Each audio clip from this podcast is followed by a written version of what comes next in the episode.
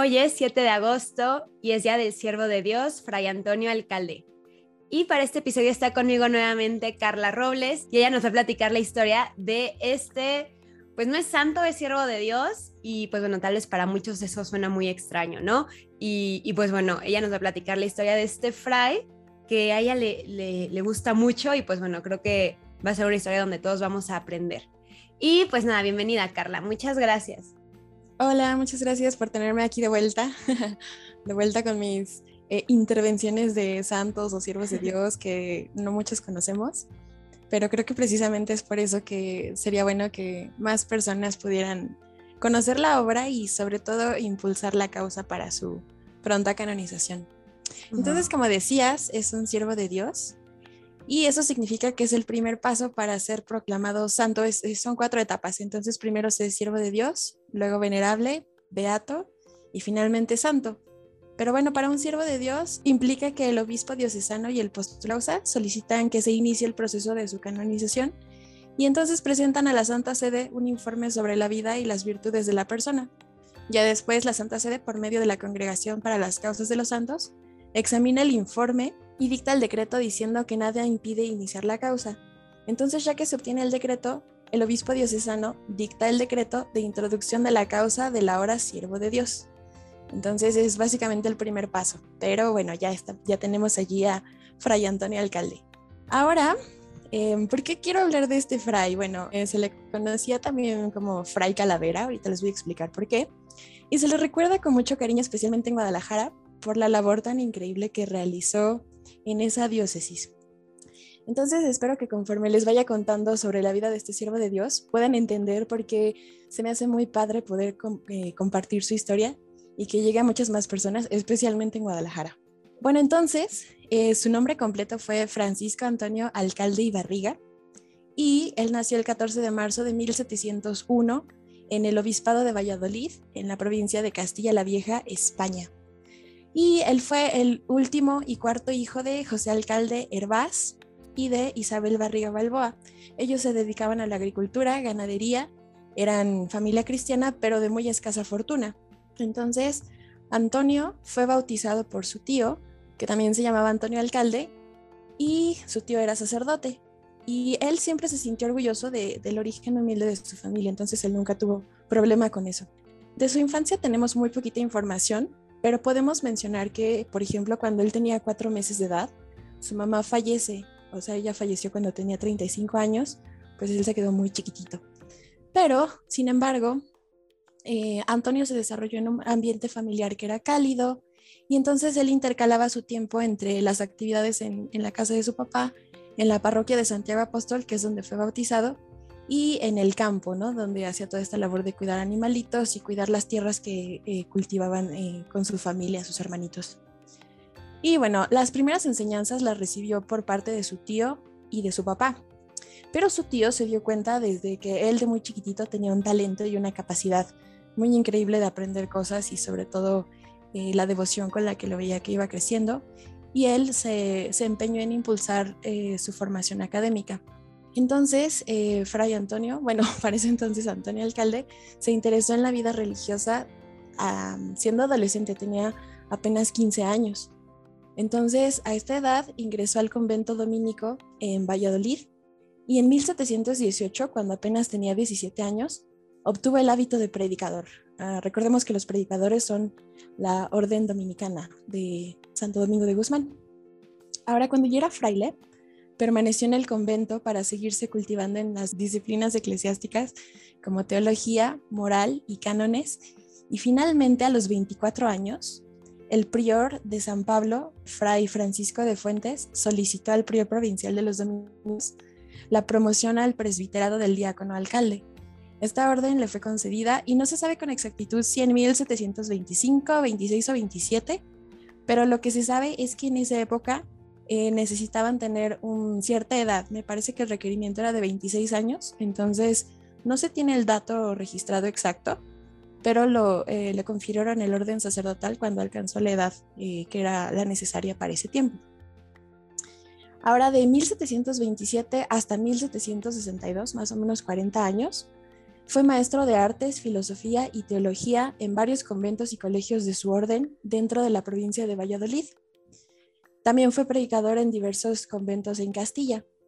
En 1751, para cuando él ya tenía 50 años, obtuvo el grado de maestro y colaboró en la administración y gobierno de algunos conventos de su orden. Ese mismo año fue nombrado prior, o sea, un prior, para que entendamos, es el superior de un monasterio o convento perteneciente a determinada orden, en este caso la orden dominica, y se convirtió en prior del antiguo convento de Santo Domingo en Zamora, España. Luego, aquí viene ya como el, donde viene un cambio radical en su vida. Cuando tenía 52 años, fue nombrado prior de otro convento que se llamaba de Jesús María en un lugar que se llama Valverde. Este lugar, Valverde, estaba a 7 kilómetros de Madrid. Y es muy importante mencionarlo porque aquí Em, en Valverde se dice que en esa región había muchos conejos y liebres y estaba lo suficientemente cerca de Madrid, entonces era un lugar que le gustaba mucho visitar al rey Carlos III para ir de cacería, para descansar, para retirarse. Y la tradición dice que uno de estos días en que Carlos III estaba cazando por, por esos rumbos del convento, se sintió cansado, ¿no? De, de tanto que anduvo ahí cazando y decidió descansar en el convento en donde Fray Antonio era prior.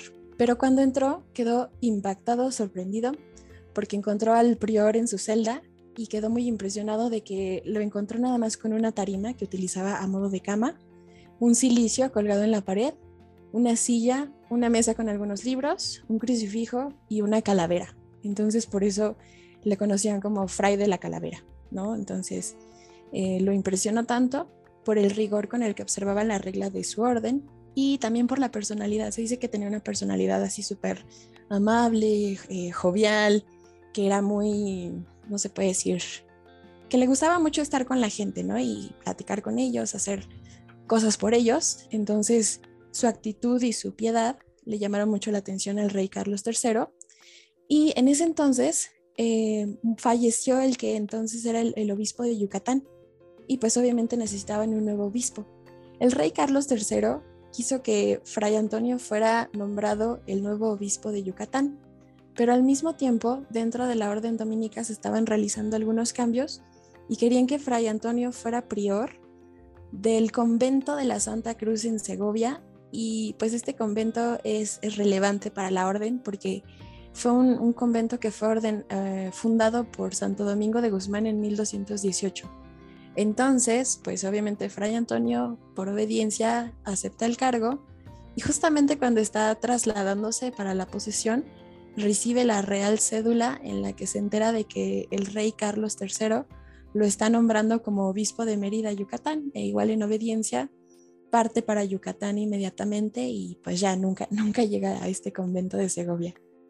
Ahora, el Papa Clemente XIII fue el que firmó las bulas pontificias confirmando su nombramiento como nuevo obispo y el 8 de mayo de 1763, cuando Fray Antonio tenía 62 años, fue consagrado obispo en Cartagena de Indias y ya de ahí se trasladó a Mérida. Tomó posesión el 1 de agosto de 1763 y este fray era muy como comenté antes, muy apegada a la gente, entonces esto le hizo que aprendiera la lengua maya en cuanto llegó y se dedicó al auxilio espiritual de desamparados y también de manera económica. Después vamos a contar un poquito más de toda em, la obra de caridad que hizo. Entonces también reformó las constituciones del seminario conciliar y lo intentó elevar al rango de eh, universitario. Entonces le, le dotó la cátedra de teología moral y sufragó los gastos de la enfermería de mujeres y también donó camas especiales para los sacerdotes enfermos en el Hospital de San Juan de Dios. Ahora, en, el año de 1769 y 1770 hubo una plaga de langostas en el territorio de su obispado, que era Mérida en ese entonces, y mucha gente se vio afectada. Entonces él se dedicó a repartir muchos donativos y él estuvo nada más en esta diócesis de Mérida por seis años pero se tiene registro de que en esos seis años él visitó por completo todo el territorio de la península. Obviamente el transporte en esa época era a caballo, en mula, y así es como él lo hacía, a pesar de que ya para entonces tenía 62 años. Cuando terminó sus tareas como obispo de Mérida, lo promovieron a obispo de Guadalajara, y esto es impresionante, voy a decir por qué, Llegó a Guadalajara el 12 de diciembre de 1771. Sabemos que el 12 de diciembre es el día de Nuestra Señora de Guadalupe. Para entonces él tenía 70 años y se le describe como que era ya un hombre mayor de estatura mediana, complexión débil, semblante apacible y mirada penetrante. Ahora, ¿por qué menciono sus características de edad y cómo se veía físicamente? Bueno, pues porque entonces la diócesis de Guadalajara abarcaba, hagan un mapa mental de República Mexicana e incluso Estados Unidos, abarcaba Jalisco, Colima, Nayarit, Aguascalientes, Zacatecas, San Luis Potosí, Nuevo León, Coahuila, Texas y Luisiana. Lo que daba un total de 200 parroquias y una sola catedral para ese territorio enorme. La catedral es la que está en Guadalajara. Y bueno, a esto agregamos de que varias veces realizó visita pastoral recorriendo todo el territorio de la diócesis de Guadalajara.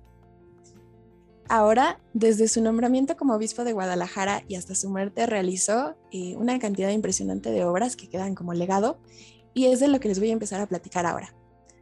No dejó nada fuera, o sea, reformó en muchos sentidos, mejoró, aportó y voy a empezar primero por eh, mencionar que reparó muchas iglesias y conventos, además de que construyó una iglesia súper bonita que está en Guadalajara, que es el Santuario de Nuestra Señora de Guadalupe. Cuando vayan, si es que tienen la oportunidad, por favor no dejen de visitarla. Él la mandó construir. Se terminó de construir eh, durante cuatro años y la piedra, eh, la primera piedra la colocó el 7 de enero de 1777. La obra se estima que costó alrededor de 240.835 pesos de esa época. La iglesia se dedicó al culto en 1781 y en 1782 fue erigida como parroquia. En su momento fue el templo más suntuoso de toda Guadalajara y también dejó dinero para la futura construcción del Sagrario Metropolitano. La, construcción de esta iglesia de, bueno, el santuario de Nuestra Señora de Guadalupe se realizó porque en ese entonces, en esa zona como céntrica de Guadalajara, solamente existía una parroquia, que era la del Sagrario Metropolitano. Entonces construyó una al norte, que es esta de, de Nuestra Señora de Guadalupe, y una al sur de la ciudad. Alrededor del santuario de Nuestra Señora de Guadalupe se construyó lo que se considera el primer proyecto de vivienda popular y probablemente el primero en toda América.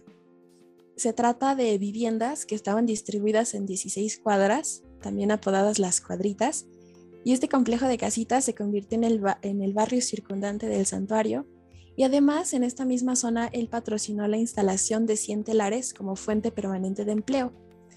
De hecho, una de estas cuadritas todavía se conserva, un, pedacito, y más adelante voy a, mencionar eh, cómo es que se mantiene en uso. Pero bueno, ya para entonces existía el santuario, existía la pequeña colonia, que eran las cuadritas alrededor del santuario, y bueno, siguieron pasando los años y entre 1785 y 1786, para este entonces él ya tenía 85 años, parte de su diócesis sufrió del hambre y de la peste.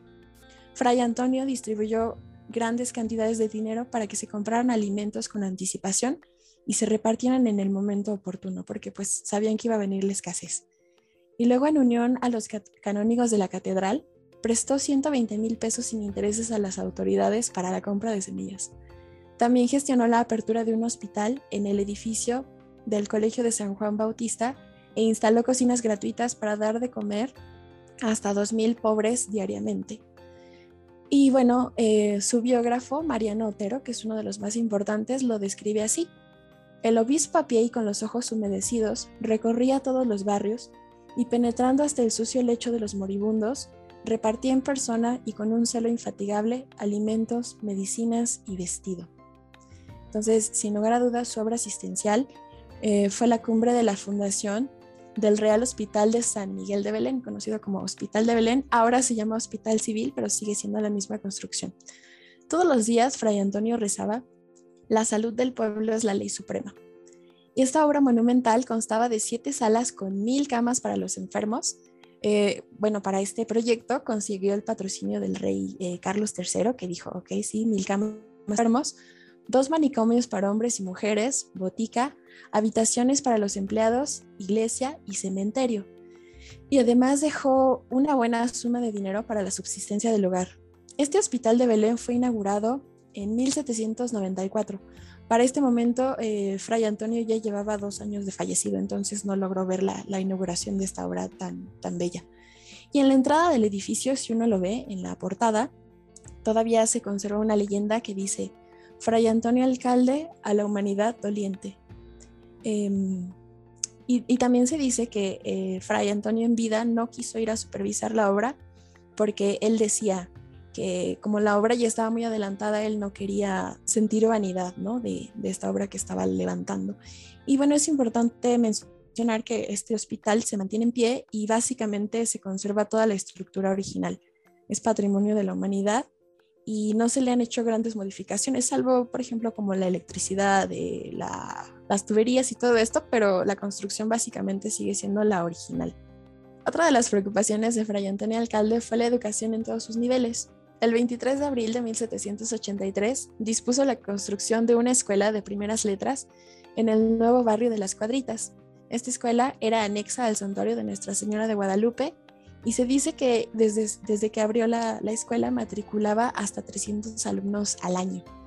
El sueldo de los maestros era de 400 pesos anuales y además se les otorgaba la vivienda y se repartían gratuitamente los libros elementales. Entonces también él fue el que se le podría decir, mm, empezó esto de los libros eh, de texto gratuitos, ¿no? Antes que existieran X organismos Fray Antonio ya se preocupaba de que los pobres tuvieran acceso a todos los materiales que necesitaban para tener una buena educación. Ahora, en esta época sabemos que a lo mejor la condición em, social de la mujer no era tan importante como a lo mejor eh, es ahora, entonces no había realmente un cuidado de que las mujeres fueran a la escuela y se formaran. Pero eh, Fray Antonio fue como revolucionario en este sentido porque en 1771 donó 10 mil pesos para becas eh, de niñas desvalidas para que eh, pudieran eh, educarse como educadoras, valga la redundancia, y ellas trabajaban en el Colegio de, la Caridad y Enseñanza, cuya misión además era atender a niñas pobres. Este plantel en poco tiempo llegó a matricular hasta 400 estudiantes, puras mujeres, puras niñas de escasos recursos. Entonces Fray Antonio no dejaba fuera a nadie. Ahora, a nivel em, medio, lo que ahora es como medio superior, como la prepa secundaria. Eh, en ese entonces se impartía en el Seminario Conciliar de San José y en el Colegio de San Juan Bautista. Y bueno, para estas dos eh, instituciones, él dio 14 mil pesos para que se, continuara la educación y se hiciera de manera digna.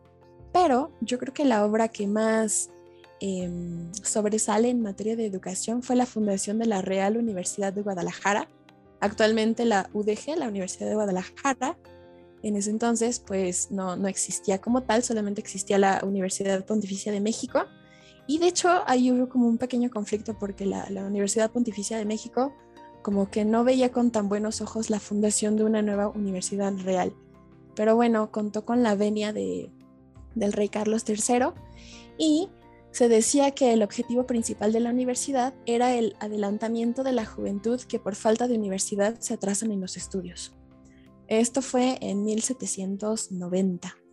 Eh, dotó de dos cátedras a la universidad, una de prima de cánones y otra de leyes con 20 mil pesos que pues eran de su, digamos, de su bolso y al morir heredó a la universidad 40 mil pesos más para, para el mismo fin, ¿no? de apoyar estas cátedras. Y además hizo que los canónigos de la catedral se comprometieran de aportar el dinero que faltaba, porque en ese entonces se necesitaba un mínimo, me parece que de 92 mil pesos, una cosa así, para fundar una, universidad y completar su patrimonio, costar eh, los sueldos de los profesores y todo esto. Y bueno, dentro de esto de costear los sueldos de los profesores, él decía que quería que los maestros tuvieran un sueldo apetecible y que les diera motivo a perseverar en sus respectivas cátedras. En sus mismas palabras tenemos esta eh, pequeña descripción.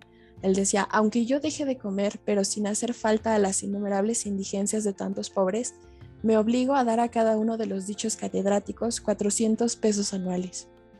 Finalmente, el 18 de noviembre de 1791, cuando él ya tenía 90 años, el rey Carlos IV otorgó la real cédula de la fundación de la Universidad de Guadalajara y con gran júbilo eh, Fray Antonio nombró al doctor José María Gómez y Villaseñor como el primer rector de la universidad. Esta universidad se inauguró el 3 de noviembre de 1792 pero ya sin la presencia de Fray Antonio, pues él había fallecido tres meses antes. Entonces, él no logró ver ni la fundación de la universidad ni la, ni la del hospital de Belén. Y bueno, eh, toda la obra de su vida terminó el día martes 7 de agosto de 1792 a las 4 de, de la mañana. Él fallece y su cuerpo es inhumado en el altar mayor del santuario de Nuestra Señora de Guadalupe. Él pidió ser sepultado en este lugar y su corazón se conserva incorrupto en el convento de las capuchinas. Igual si tienen la oportunidad de nuevo de visitar el santuario de Nuestra Señora de Guadalupe, hay un cuadro, eh, o sea, uno ve el altar de frente, hay un cuadro del lado izquierdo y detrás de ese cuadro se mantienen sus restos mortales. Fray Antonio llegó a la edad de 91 años y cuatro meses y ni siquiera, se dice que ni siquiera en la última época de su vida se le conoció trastorno alguno de sus facultades mentales ni en su actividad. Se dice también que constantemente estaba de buen humor, era jovial y hasta festivo en su trato, a pesar de que lo cuidaban mucho, estaba rodeado todo el tiempo de personas, los muchos trabajos de los que se encargaba y de la enfermedad que en ocasiones lo afligía. Él nunca dejó de estudiar e incluso robaba horas al descanso nocturno y decía, la noche es para mí, el día es para el público. Su caridad fue enorme y empleó absolutamente todos sus ingresos en limosnas y fundaciones. Se dice de Fray Antonio que predicaba con la palabra y el ejemplo, pues siendo rico, eligió vivir pobre. Tomaba apenas el dinero dispensable para costear su vida sobria y a su muerte se calcula que el valor de todas sus pertenencias ascendía nada más a 267 pesos. Obviamente él siendo obispo pues tenía acceso a mucho dinero, eh, toda su diócesis, pero sus pertenencias fueron muy pocas desde el principio hasta el final de su vida. Y todo lo demás que, que tenía, pues lo distribuía entre los pobres y los necesitados. También se tiene un estimado de que en limosnas él repartió más de un millón de pesos y que invirtió más de un millón y medio de pesos en las obras de utilidad cívica, convirtiéndolo así en uno de los más ilustres benefactores de todo Jalisco. Ahora podríamos preguntar de dónde procedían los recursos que dio el fraile de la calavera en beneficio de los más necesitados. Bueno, pues el cura Mariano eh, San José Díaz nos tiene la respuesta y él dice que el dinero para las limosnas salía de las rentas episcopales y de las limosnas recogidas de los fieles. Ahora, eh, pues él, por este legado tan grande que hizo principalmente en la ciudad de Guadalajara, se le ha reconocido mucho desde su muerte y ahora quiero mencionar eh, tan solo algunas de las formas en las que todavía se le recuerda o se le recordó. Entonces, se le dedicó el que se considera el primer libro impreso en Guadalajara. Esa fue la primera mención de él. Se le dedicó una avenida importante en Guadalajara que lleva su nombre. Una colonia, un parque, un mercado y la presea que otorga la Universidad de Guadalajara a sus catedráticos por 40 años de magisterio también llevan su nombre. En el Jardín del Santuario de Guadalupe y en la Villa de Cigales, en España, se colocaron estatuas con su figura. Me parece que también en Valladolid, eh, en España, hay una estatua con su figura. Eh, al cumplirse el primer centenario de su fallecimiento en Guadalajara, se le tributaron homenajes, se le celebró misa pontifical solemne, desfile de carros alegóricos y una velada artística en el Teatro de Gollado. Además, escribieron dos biografías muy completas.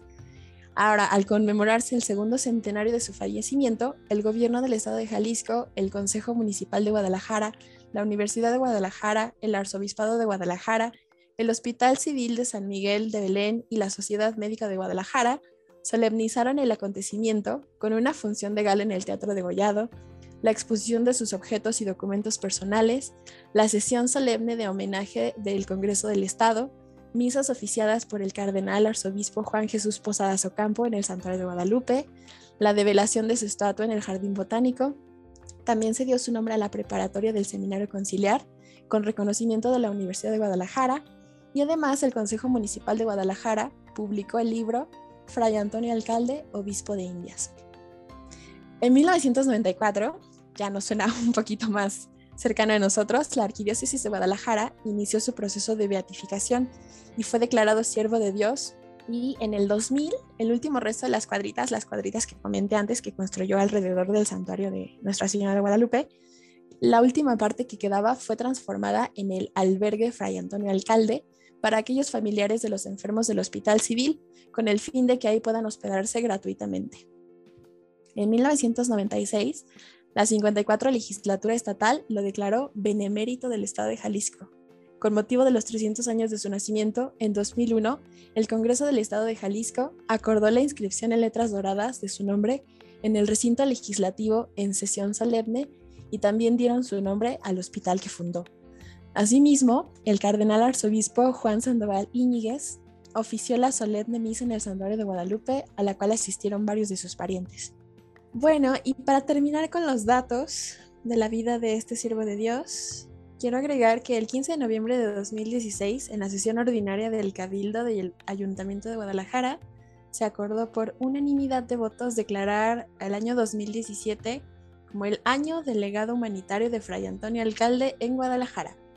Su nombre fue inscrito en letras doradas en el Salón de Cabildos del Ayuntamiento de Guadalajara y en 2014 y 2015 respectivamente. Sus obras principales, que fueron la Universidad de Guadalajara y el Hospital Civil, fueron declaradas beneméritas por el Congreso del Estado de Jalisco. Y bueno, este es el, final de este pequeño resumen de la vida y legado de este siervo de Dios, Fray Antonio Alcalde, conocido también como Fray Calavera o Fray de la Calavera. Y pues me da mucho gusto haber tenido la oportunidad de compartir eh, sobre su vida. Yo sé que en, pues en, en, Guadalajara es un poquito más conocido, pero a lo mejor saliendo de allí ya no, no nos enteramos y toda la obra que hizo a mí me parece que realmente ameritaría que ascendiera pronto a los altares, pero bueno, todo esto está en manos de Dios y ojalá me permita y nos permita verlo canonizado algún día. Ay, muchas gracias, Carla. Me gustó muchísimo su historia. Me recordó muchísimo al obispo San Rafael Guizar y Valencia, ¿no? Como un obispo pues ya grande, como pues con sentido del humor, que, como de una personalidad atractiva y a la vez pues incansable, porque pues también este obispo evangelizó muchísimo, ¿no? Y, pues me recuerda a él y primero me hace pensar cuántos obispos y personas, misioneros, sacerdotes, laicos, no habrán así que no conocemos, que son muy conocidos en ciertos lugares, pero pues en el mundo católico no. Y eso me da un poco, más que como ponerme triste de que no los conocemos, pues me da esperanza y, y me da la esperanza de saber que es verdad eso que dice, ¿no? Que la mayoría de las personas que están en el cielo son, personas que no vamos a conocer. ¿Y cuántos santos no hay así? Y pues de Fray Antonio me llamó muchísimo la atención lo que dijiste de cómo evangelizó, o sea, la diócesis de Guadalajara, todo lo que abarcaba, ¿no? Y que una sola persona. Y cómo a veces, o sea, sin afán de criticar, pero a veces hay diócesis donde pues parece que no hay obispo, donde el obispo no responde a las pues, a las súplicas y a, lo que el pueblo quiere o se acerca, ¿no? Como a veces pareciera que el obispo o los sacerdotes son muy lejanos, cuando precisamente su trabajo pues es acercarse, ¿no? Y es lo que los grandes santos hicieron. Y es de hecho, pues como los laicos tenemos modelos de santidad también, pues tanto de religiosos, pero también de laicos, pues yo creo que es un buen momento para que los obispos, para que los eh, sacerdotes volteen a ver a los modelos de santidad que hay dentro de la vida religiosa, como el cura de Ars, ¿no? Eh, para empezar, como eh, San Rafael Guizar Valencia, como Fray Antonio, como todos estos obispos, y ver cuál es su característica principal, y ver pues que era la humildad y que era la cercanía con la gente. Es muy bonito como laico conocer religiosos que son cercanos al pueblo, ¿no? Y por cercanos no me refiero a mundanizados, sino cercanos como que les interesa pues la salvación de sus almas y, estar con ellos, ¿no? Como Fray Antonio que aprendió maya de inmediato para poder comunicarse. O sea, esas cosas son impresionantes y, y creo que una crítica o como un, o sea, crítica constructiva es pues eso, o sea, déjense volverse como ese olor a oveja, pero real, no el olor a oveja de, ay, me hago como ellos y me uno a sus fiestas y que hagan lo que quieran, sino me vuelvo, o sea, me acerco a ellos para llevarles el mensaje. Y eso es lo que hacían todos estos santos obispos y sacerdotes. Y aunque no está canonizado, creo que hizo, creo que sí vivió las virtudes de manera heroica. Y gracias, Carla, por, pues, por presentárnoslo. Creo que es un santo que tiene que rezar mucho hoy por la iglesia y pues para que este celo de evangelización crezca tanto en religiosos como en laicos. Y no sé si quieres hacer una oración al santo o algo así para pedir su intercesión o incluso para pedir su, su beatificación o canonización. Sí, aquí ya que lo mencionas, aquí la tengo. Y bueno, también como cerrando tu comentario, o sea, como el, como nos, em, con su vida y su obra, él nos enseña que em, pues ser un obispo no implica a lo mejor nada más atender el lado espiritual, ¿no? Sino toda esta obra que hizo en la cuestión de la vivienda, la educación, eh, la salud, o sea, para él todo básicamente era vivir el Evangelio. Entonces, pues eh, me dispongo a rezar la oración para pedir la beatificación. Eh, bueno, nada más voy a rezar la primera parte, pero sabemos que en estas oraciones hacemos petición, rezamos Padre Nuestro, Ave María y Gloria al final, ¿vale? En el nombre del Padre, del Hijo y del Espíritu Santo. Amén. Señor Dios, lleno de compasión para los que están agobiados por la enfermedad y la pobreza, que premias con la vida eterna a los misericordiosos, te pedimos que el obispo de los enfermos y los afligidos, Fray Antonio Alcalde, sea llevado a la veneración de los altares como ejemplo de caridad y protección para los que sufren. Te suplicamos, si es para tu mayor gloria, que nos concedas por su intercesión la gracia que confiadamente te pedimos. Amén. Amén. Siervo de Dios, Fray Antonio Alcalde, ruega por nosotros.